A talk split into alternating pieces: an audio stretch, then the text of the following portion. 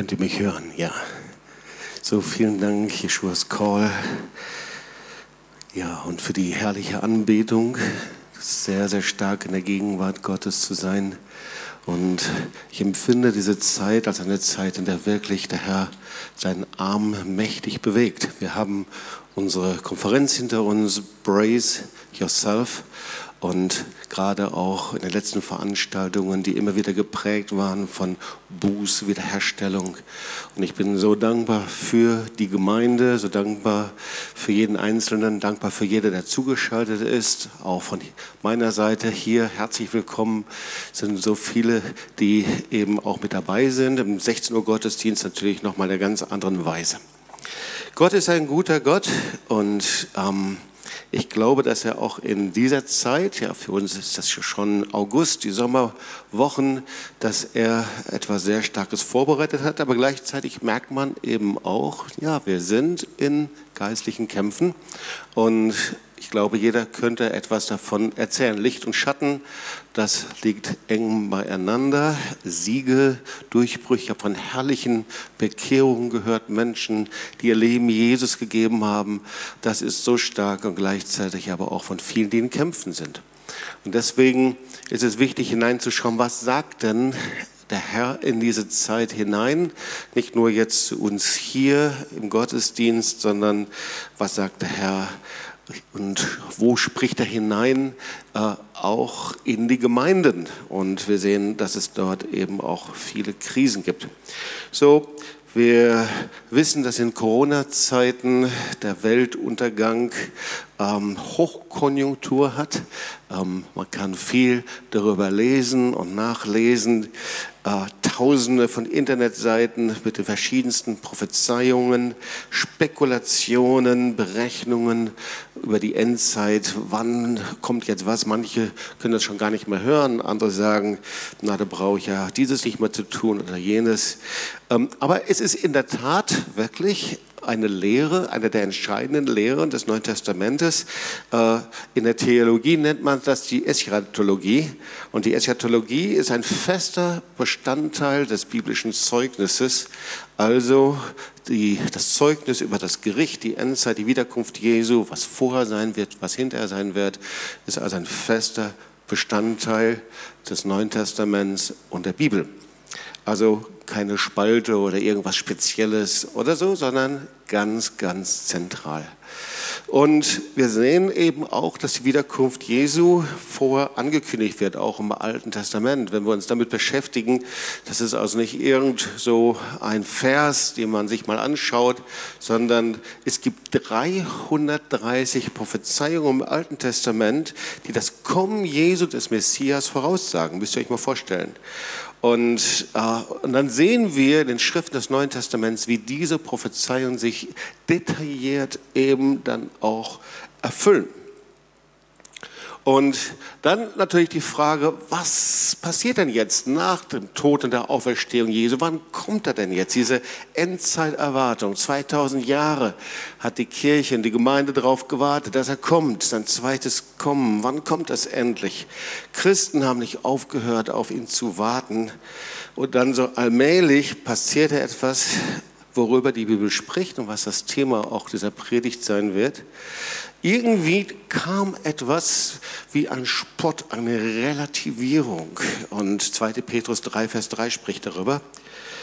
Und dieser Spott, dieses Relativieren, dieses Spöttische, ähm, so, das ist ein Kennzeichen der letzten Zeit, sagt 2. Petrus 3, Vers 3. Vor allem denkt daran, dass in den letzten Tagen Spötter auftreten werden, die sich über die Wahrheit lustig machen und nur ihren eigenen Begierden folgen.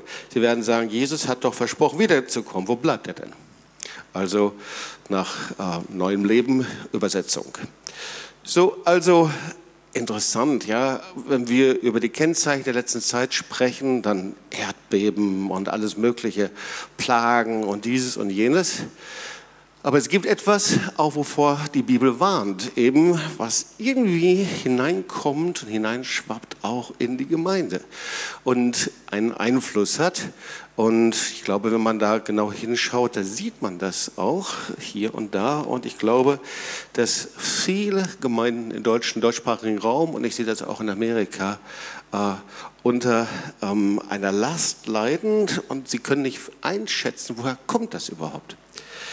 So, ich möchte mal äh, zu Beginn noch etwas anderes erzählen, ähm, denn wir hatten einen guten Freund, äh, Charlotte und ich, ich sage bewusst hatten, er war der Träger der Brownsville Erweckung, Stephen Hill. Er war auch hier in Tübingen, hat hier gepredigt und ähm, wir sind sehr dankbar für sein Leben. Er ist leider nicht mehr, beim Herr, nicht mehr hier, sondern er ist beim Herrn. Das ist natürlich sehr gut, dass er beim Herrn ist, ganz sicher. Und so wahrscheinlich hat er gerade eine gute Zeit mit Rainer Bonke und mit einigen anderen zusammen. Ähm, und Steve Hill war derjenige, der in Brownsville eben die Erweckung hervorgebracht hat. Das war Father's Day Outpouring, das war Ausgießung des Heiligen Geistes am Vaterstag. Und wir lernten ihn 1997 kennen. Wir gingen dorthin und wir luden ihn hier nach Deutschland ein, führt mit ihm im Jahr 2000 eine große Konferenz in der Essener Grugehalle durch mit 2000 Menschen. Und äh, Steve Hill hat ein Buch geschrieben, ich glaube, es war einer seiner ersten Predigten, und es hieß The God Mockers. Das heißt die Gottesspötter, die über Gott spotten.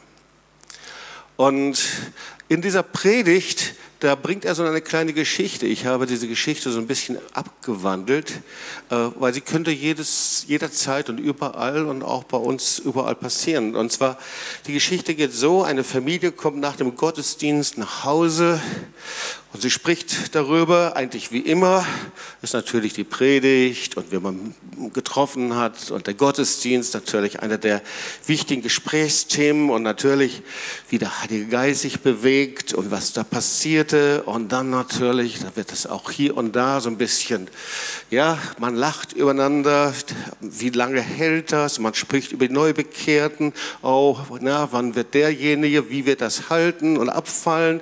Und dann, wie wird die äh, und das ganze Gespräch wird irgendwie immer negativer, das Vorzeichen ähm, über Predigt könnte ja wirklich auch glaubensaufbauender sein. Was hat dieser angehabt, was hat das jene angehabt und was weiß ich alles. Und ohne dass man es will, merkt man auf einmal, wie man sich über das, was Gott tut, irgendwie innerlich erhebt. Und ganz gleich, was da gerade passiert, jemand tut Buße oder Dinge passieren und die Art gefällt mir nicht so richtig, ich fange auf einmal an, ohne dass ich es bemerke, etwas zu richten und berichten. Ich fange an, etwas abzuwerten. Ich fange etwas an, beiseite zu legen, zu zerpflücken und wegzunehmen, mich zu verschließen. Und wir sollen wissen, das hat eine Bedeutung vor Gott. So wie wir mit den Dingen umgehen, die Gott wichtig sind, hat das eine Bedeutung von Gott. Denn jedes Mal dann, wenn wir anfangen, sagen, das war gut, das war nicht gut, das war bedenklich, das war schrecklich, damit habe ich so meine Probleme und so weiter. Es könnte sein, dass die Bibel etwas darüber sagt und dass ich auf einmal zu einem Spötter werde, ohne dass ich es bemerke. Darüber spricht Galater 6, 7 und 8. Ehrt euch nicht, steht da, Gott lässt sich nicht spotten. Denn was der Mensch sät, das wird er ernten. Wer auf sein Fleisch sät, der wird von dem Fleisch das Verderben ernten. Wer aber auf den Geist sät, der wird von dem Geist das ewige Leben ernten. Ich, unterhielt mich in den letzten Tagen mit jemandem und er fragte so, wie hast du denn die Corona-Zeit empfunden? Und dann sagte ich zu ihm, du, wir haben einen großen Segen erlebt hier in der Gemeinde, erzählt, wie wir das umgestellt haben auf Online. Äh, und die Entgegnung war, ja, äh, es war viel Segen, aber für viele Gemeinden war es eben auch Gericht. Und wie ein Turbo, wie eben Dinge beschleunigen und sich beschleunigt haben und so haben wir das selber auch erlebt. Es ist wie ein eine Zeit der Reinigung, wie eine Zeit der Scheidung. Es ist wie eine Zeit, äh, wo Gott etwas voranbringt, was vorher sehr langsam ging. Auf einmal, dass man merkt, jetzt ist wie eine neue Zeit. Und die Frage ist, was ist das mit diesem Spott? Ich denke, äh, sehr wahrscheinlich haben wir gerade gesagt und gedacht, Jobs, das, also wirklich, das gilt jetzt nicht für mich. Ich liebe Jesus, ich bin kein Spötter, ganz klar. Ich bin an einigen Punkten, sehe ich die Dinge anders oder ich werde wohl eine andere Meinung haben dürfen oder ich werde meine anderen anfragen oder dieses oder jenes, aber ich widerstehe doch nicht Gott damit.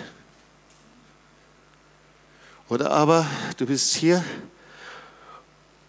und du wirst bei dieser Predigt im Gottesdienst merken, wie die Hand Gottes auf dein Gewissen kommt. Du weißt ganz genau, dass täglich in dir eine Instanz ist, in dem du gegen etwas kämpfst, in dem du innerlich anklagst, in dem du anfängst innerlich zu spotten. Und die gute Nachricht ist, wenn du das empfängst, dann ist der Heilige Geist gerade dabei, etwas bei dir zu tun. Manchmal kommen Leute zu mir und sagen, Jobs, könntest du nicht bitte mal über etwas anderes predigen, was etwas erbauender ist? Und weißt du, wir leben hier und lesen in den Medien, Presse, Claudia hat darauf hingewiesen, einige andere, der Bärbel war das. Hey, das, womit wir uns auseinandersetzen, ist nicht so sehr harmlos gerade.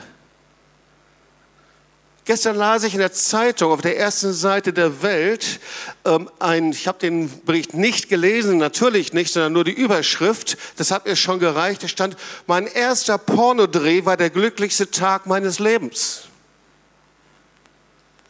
Pornografie-Netzwerke überall. Ich denke, 40, 50 Prozent der Gemeinde haben Probleme in irgendeiner Art und Weise, ich sage nicht hier der Gemeinde, sondern der Gemeinde Jesu, mit Unreinheit, Perversion, Unreinheit und was es auch immer ist. Netzwerke, kannst du nachlesen in den Medien, von Pädophilen, Missbrauch, Gewalt in Ehe und Familien. Und ich möchte dich fragen, wenn du dort das Wort Gottes predigst, dann doch nicht zur persönlichen Erbauung und dann nicht zur theologischen Befriedigung, sondern damit Menschen ihr Herz öffnen, verändert werden und damit du und ich, wir unser Innerstes öffnen, damit der Heilige Geist uns verändern kann, uns Autorität geben kann in dieser Zeit. Und deswegen möchte ich dir sagen, wenn du hier im Gottesdienst sitzt und dich innerlich zumachst, und die Predigt, das Wort Gottes, das Material ist, über das du innerlich ablästerst, heute Abend oder irgendwann, dann kannst du das tun, aber dann bist du sehr wahrscheinlich ein Spötter. Weil das Wort Spott wird in der unterschiedlichen Weise in der Bibel gebraucht. Übersetzung, das ist Hohn, Bemerkungen machen, Sticheln, Witze machen, negatives Reden, beurteilen, jemand oder etwas seinen Wert berauben. Das ist Spott. Ja, also Galater 6, 7, irrt euch nicht. Gott lässt sich nicht spotten. Was der Mensch sät, wird er ernten. Was wir säen, ernten wir natürlich auch. Ich fand von einer evangelikalen Gemeinde eine hervorragende, einen hervorragenden Aufsatz über Spott und Hohn. Und da waren so einige Punkte und einer dieser Punkte, da steht einige biblische Kernaussagen darüber. Und ich möchte sagen, das habe ich jetzt selber nicht zusammengestellt, das war so gut, dass ich es dir einfach lehre und weitergebe. Und dann steht da anschließend dann noch eine Zusammenfassung, wie man damit mit Kindern umgehen kann, warum das so wichtig ist in Familien. Also Punkt Nummer eins, ähm, Psalm 1.1, wir wollen uns also einige biblische Kernaussagen anschauen. Und klar, die Kernaussage ist, wohl dem, der nicht wandelt im Rat der Gottlosen, dort tritt auf den Weg der Sünder noch sitzt, wo die Spötter sitzen. Das heißt, wir sind gesegnet da, wo wir nicht mit Spöttern an einem Strang ziehen. Und erster Punkt, 2. Petrus 3,3. Spott ist ein Kennzeichen von Verführern der Endzeit.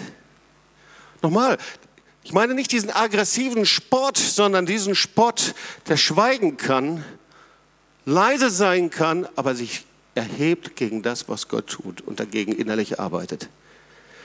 Also von Verführern der Endzeit. Ihr sollt vor allem wissen, dass in den letzten Tagen Spötter kommen werden, die ihren Spott treiben, die ihren eigenen Begierden, Lüsten nachgehen. Ja, das ist das, die Saat auf das Fleisch, meine eigenen Wege, das, was ich selber möchte, mein eigenes Gemüt. Kennzeichen der Gemeinde dieser Zeit. Zweiter Punkt. Der Spötter ist stolz und überschätzt sich. Das hat das Kennzeichen. Ich überschätze mich. Sprüche 21, 24. Da steht, ein Spötter ist stolz und hochmütig, er handelt in grenzenloser Selbstüberschätzung. Er denkt, er ist Gott, überhebt sich über andere Dinge. Dann nächster Punkt, man kann Spötter nicht zurechtweisen, da sie kaum korrekturfähig sind. Also nochmal, ich lese jetzt nur die Seite runter dieser evangelikalen Gemeinde. Ähm, die Spötter aber, also Wort Gottes, Sprüche 13.1, die Spötter aber verachtet jede Belehrung. Sprüche 9, 7, 8. Schnell gerät man in ihre Schusslinie und wird selbst verspottet oder ihnen vor ihnen gehasst, wenn man eben sie belehrt. Da steht, wer einen Spötter ermahnt, erntet nichts als Verachtung und wer einen gottlosen Menschen tadelt, kommt nicht heil davon. Und dann die Auswirkung des Spotts, Sprüche 29,8. Er versetzt eine Stadt in Aufruhr und verursacht Zank. Spötter werden von Menschen, sagt Sprüche 24, Vers 9, verabscheut. Wirft den Spötter hinaus, Sprüche 22, Vers 10. Streit und Beschimpfung haben ein Ende. Boah, also das ist schon knackig, oder? Also es scheint nicht irgendwie nur so eine Kleinigkeit zu sein, sondern wenn eben dieser Geist auftaucht, scheint das eben ein Geist der letzten Zeit zu sein und die Gemeinde muss das irgendwie handeln. Und das Dumme ist, dass die meisten ähm, Gemeinden, Pastoren oder wie auch immer keinen Grip haben und nicht verstehen, worum es dort geht. Sprüche 1929, Gott wird den Spötter richten und dann Umgang mit dem Spötter, Psalm 1.1, suche nicht Gemeinschaft mit ihm. Sprüche 22, weise dem Spötter die Tür, damit Streit und Schimpfen aufhören. Und dann Sprüche 1925, auch wenn die Spötter resistent gegen Korrektur sind, ist es nötig, sie zurechtzuweisen, damit einfältige Menschen das Falsche erkennen. So, und jetzt kommt das Programm für die Kinder. Da bin ich mich besonders darauf gefreut, euch das vorzulesen, weil ich glaube, dass an dem Punkt eben vieles falsch läuft. Also mal andersrum gesagt, wenn eben Papa und Mama am Abendbrottisch oder am Mittagstisch über die Gemeinde ablästern, dann müssen sie sich nicht darum wundern, dass die Kinder irgendwann mal von Gott abfallen. Ist doch logisch. Und darum geht es hier. Also hier aus dem evangelikalen Programm, wie man eben dieses Wort an Kindern definiert. Definiere, schreiben Sie mit deinem Kind das Wort Spötter. Antwort, ein Spötter ist eine Person, die sich über Gott oder über andere Menschen lustig macht, andere durch Worte verletzt und verachtet oder anderen etwas Schlechtes unterstellt. Übrigens, Stichwort Verschwörungstheorie, ja? Ist ein Spötter. Dann der zweite Punkt, erarbeite mit deinem Kind Prinzipien aus den Sprüchen zu Umgang mit Spöttern. Zum Beispiel Umgang meiden, sich nicht zum bösen Reden anstacheln lassen, sie zurechtweisen, ohne dass man darauf hofft, dass sie sich unbedingt ändern. Überleg konkret, wie dein Kind diese Prinzipien in der Schule und zu Hause umsetzen kann. Nächster Punkt. Spott fängt im Kleinen an. Überlegt gemeinsam, ob in eurer Familie manchmal schlecht über andere Menschen, Lehrer, Politiker, Nachbarn, Prediger, Bruder oder Schwester in der Gemeinde, Zellgruppen, kannst jedes, jeden einsetzen da, geredet wird und tut darüber Buße. Nächster Punkt, erlaube nicht, dass man sich in deiner Gegenwart über Menschen, ihr Aussehen, ihr Verhalten, ihre Art zu sprechen, ihre Entscheidungen lustig macht. Wir sind nicht zum Spott berufen. Wenn wir schon über Menschen reden müssen, weil sie dumme äh, Dinge getan haben, dann sollten wir für sie beten und nicht über sie spotten. Also, mal so weit das Kinderprogramm. Gehen wir nochmal auf einige Punkte drauf ein. Also, was ist denn eigentlich Spott im biblischen Sinn? Der erste Punkt ist, ein Spötter hat eine rebellische Grundhaltung. Das können wir sofort sehen. Also ja, bei der Verspottung Jesu, äh, es gibt dieses aggressive Verspotten, ja, dieses aggressive Hinterhergehen, Verhöhnen. Da ist die Geißelung Jesu in Lukas 22 und sie verbinden ihm die Augen und dann schlagen sie sie und dann sagen, hey du Sohn Gottes, wer hat dich geschlagen? Sie wollen damit sagen, verspotten ihn. Hör mal, verspotten ihn als Sohn Gottes. Aber wir wissen, dass Spott auch meistens verborgen ist, oder?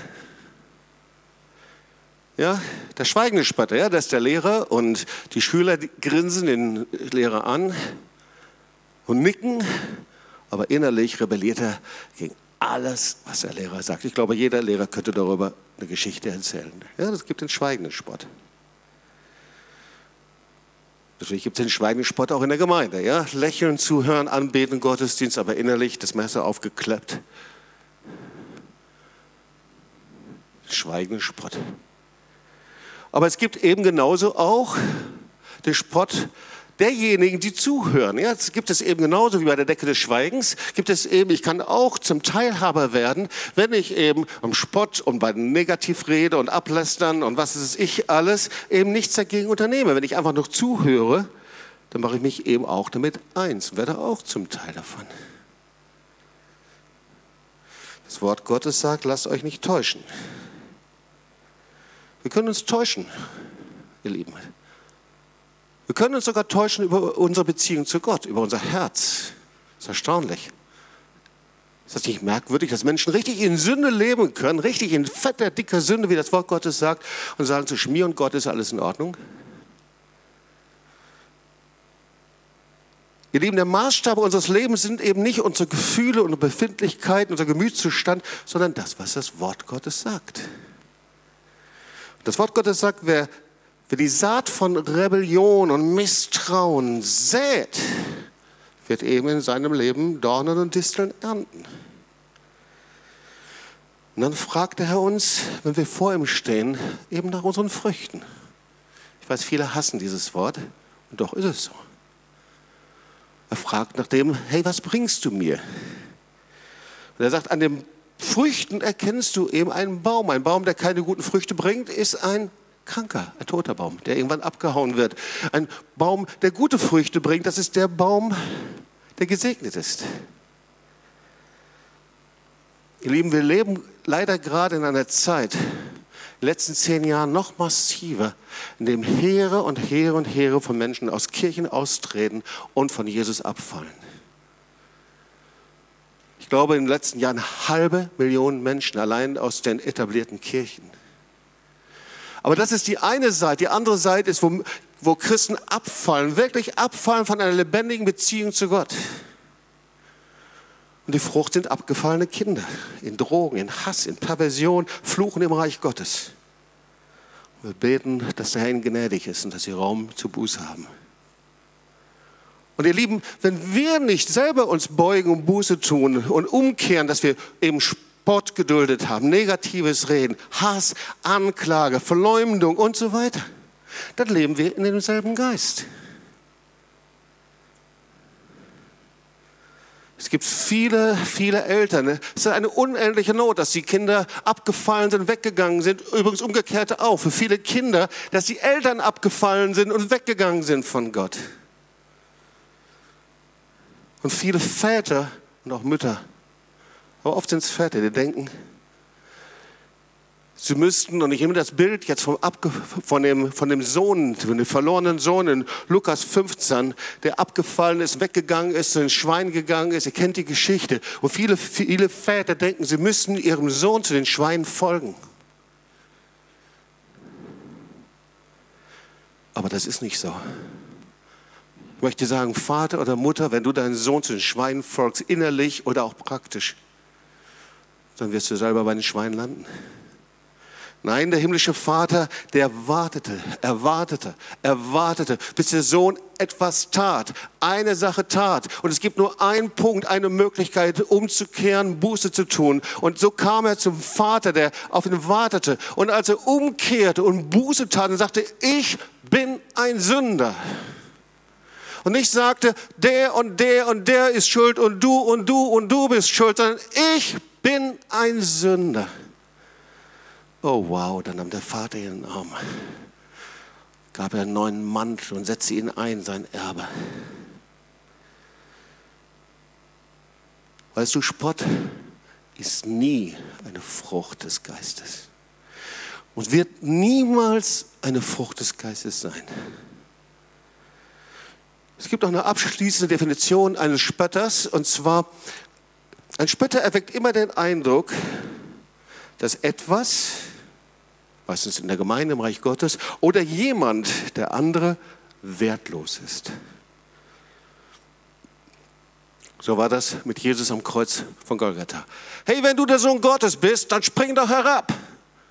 Golgatha, das war der Müllhügel der damaligen Zeit. Arzt, hilf dir doch selber.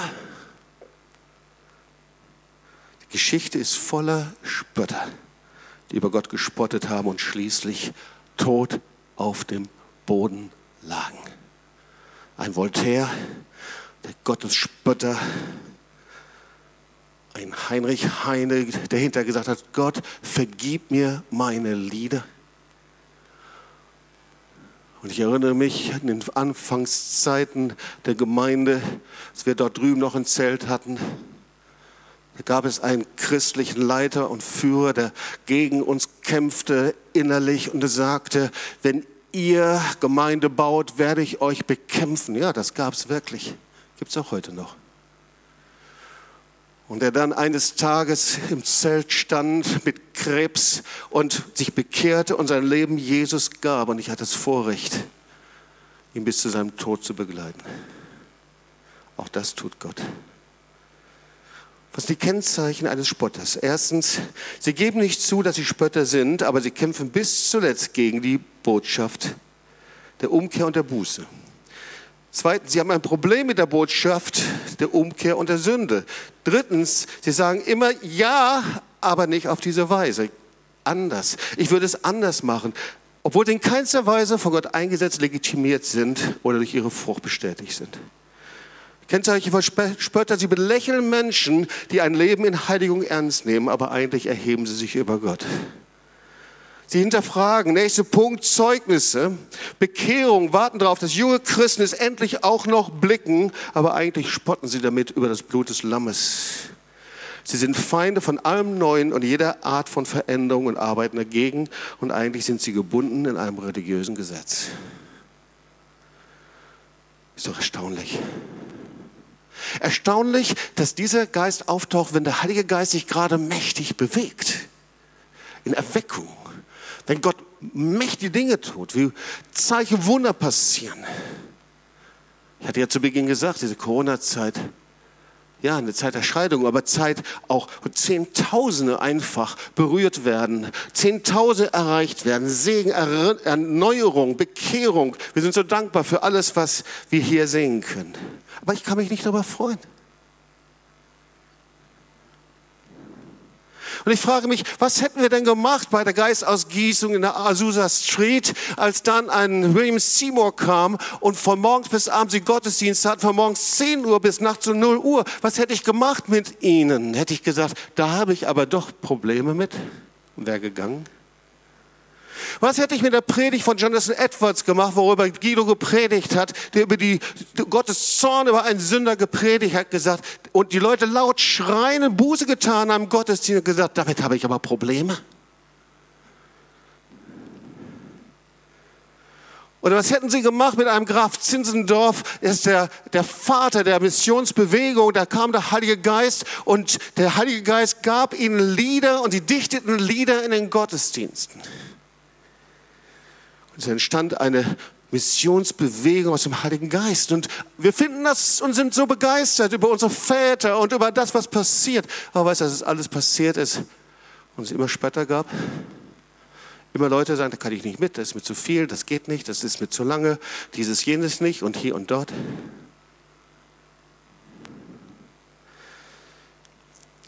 Als der Graf Zinzendorf Teenager war, da versammelte er seine Schulfreunde, der gründete einen Club. Der wurde genannt der Senfkornorden. Vielleicht habt ihr davon schon mal was gehört.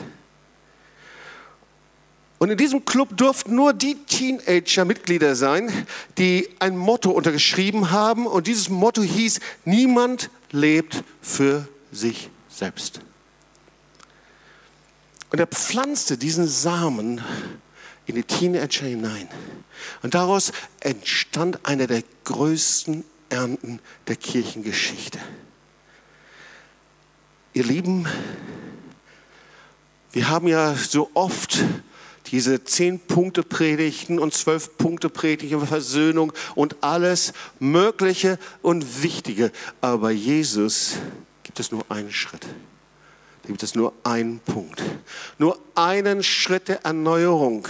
Und ihr Lieben, ich stehe hier für Aufarbeitung und ich stehe für die Decke des Schweigens zerbrechen und ich stehe, dass wir die Dinge anschauen müssen. Das ist gar keine Frage. Aber letztendlich geht es um einen Punkt, der uns verändert. Nur einen Punkt, der uns verändert. Sage ich, bin ein Sünder, der Buße tun muss. Ich höre auf, andere anzuklagen. Ich höre auf, auf andere zu zeigen. Bin ich ein Sünder, der Buße tun muss, weil mein Herz böse ist von Anfang an?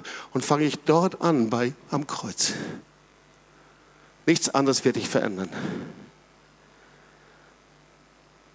Es gibt eine gute Botschaft.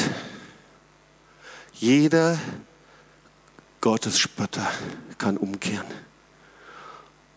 Und jedem kann vergeben werden. Und der größte war Saulus von Tarsus, oder? Dieser Saulus, er, der größte aller Spötter, der religiöse Eiferer. Gott warf ihn vom hohen Ross herunter und er kehrte um und verwandelte sich an Diener und Apostel. Oder aber die Geschichte von Jesus am Kreuz, da waren die beiden Gekreuzigten links und rechts neben ihm. Und der eine verspottete ihn von seinem Tod. Hey, wenn du Gottes Sohn bist, dann spring doch da runter. Und er fand sich in der Hölle wieder. Und da war der andere, der sagte, Herr, erbarme dich meiner. Und Jesus sagte, noch heute wirst du mit mir im Paradiese sein. Das Blut Jesu reinigt dich von aller Sünde. Wir sehen hier das Wort Gottes, lass dich nicht täuschen. Was immer du säst, das wirst du ernten. Ihr Lieben, wir werden die Spötter in dieser Zeit nur widerstehen können, wenn wir selbst jeden Sport, jedes Mitmachen, jedes Mithören oder jede Teilhabe ans Kreuz von Golgatha bringen und es vom Blut rein gewaschen wird. Wenn du bereit bist, deine Kinder zu erziehen, dass sie selber nicht zu Spöttern werden. Ihr Lieben, Wir können charismatisch sein und die Sprachen reden und können trotzdem in die Hölle gehen. Wir können baptistisch getauft sein und konfirmiert und es trotzdem nicht schaffen. Die Frage ist, was machen wir vom Angesicht Gottes mit Sünde? Was machen wir mit Sünde? Relativieren Sie es weg, schieben wir es weg oder sind wir wie der Sünder, der sich an die Brust schlägt und sagt, Gott sei mir Sünder gnädig. Und die Frage ist, kennst du Jesus? Weil du kannst nur so zu Jesus kommen. Du kannst geprägt sein in deiner Gemeinde, du kannst christlich, religiös geprägt sein, du kannst alles Mögliche, du kannst in der TOS groß geworden sein, wie auch immer. Die Frage ist, hast du morgens, mittags, abends Jesus in deinem Herzen? Ist Jesus in deinem Herzen? Hast du ihn kennengelernt?